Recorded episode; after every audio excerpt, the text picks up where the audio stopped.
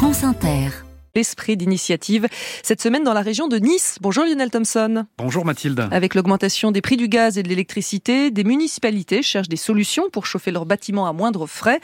La commune du Broc utilise un produit original et très local, les noyaux d'olive. Et c'est dans le moulin de cette commune où les propriétaires d'oliviers peuvent amener chaque année leur récolte pour y faire de l'huile qu'Olivier Sanchez, le directeur des services techniques, nous montre dans un grand sac ce nouvel or jaune local, des noyaux d'olive ou plutôt des grignons. Voilà nos grignons d'olive. Donc on dirait du gravier. Ouais, on dirait du petit gravier, c'est euh, marron. Est-ce que ça sent l'olive? Non, même pas. Non, non, c'est vraiment la partie bois euh, du noyau. C'est un noyau euh, concassé.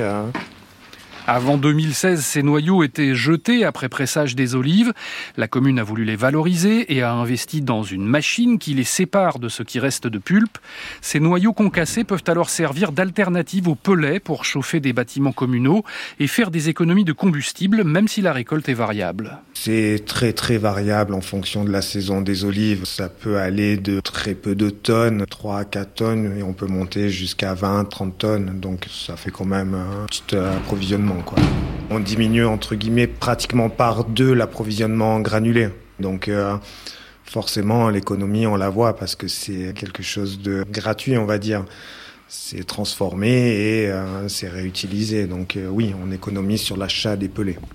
Jusqu'à 5000 euros d'économie par an, estime le maire. Avec l'inflation actuelle, ça pourrait devenir plus intéressant encore. Pour cela, il n'y a même pas eu besoin de changer la chaudière à d'origine. La chaudière, elle est d'origine. Il y a eu des petites adaptations au niveau régulation pour gérer la combustion parce que c'est une matière qui est quand même différente. Mais c'était juste un petit réglage de base hein, quand la chaudière a été installée en fait. Elle alimente en chauffage donc l'école de musique complètement toute la partie accueil de la salle de spectacle, la médiathèque et la crèche.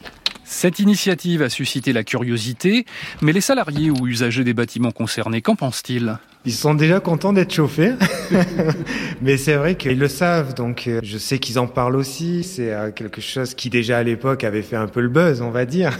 Ça interroge et euh, quelques communes sont venues vers moi pour me poser des questions et ils étaient intéressés. Je crois qu'il y en a une ou deux qui ont fait l'acquisition d'un système de séparation et qui ont commencé aussi à acheter des chaudières qui soient capables de faire du grignon et je crois qu'il y en a aussi qui sont intéressés par des chaudières 100% grignons.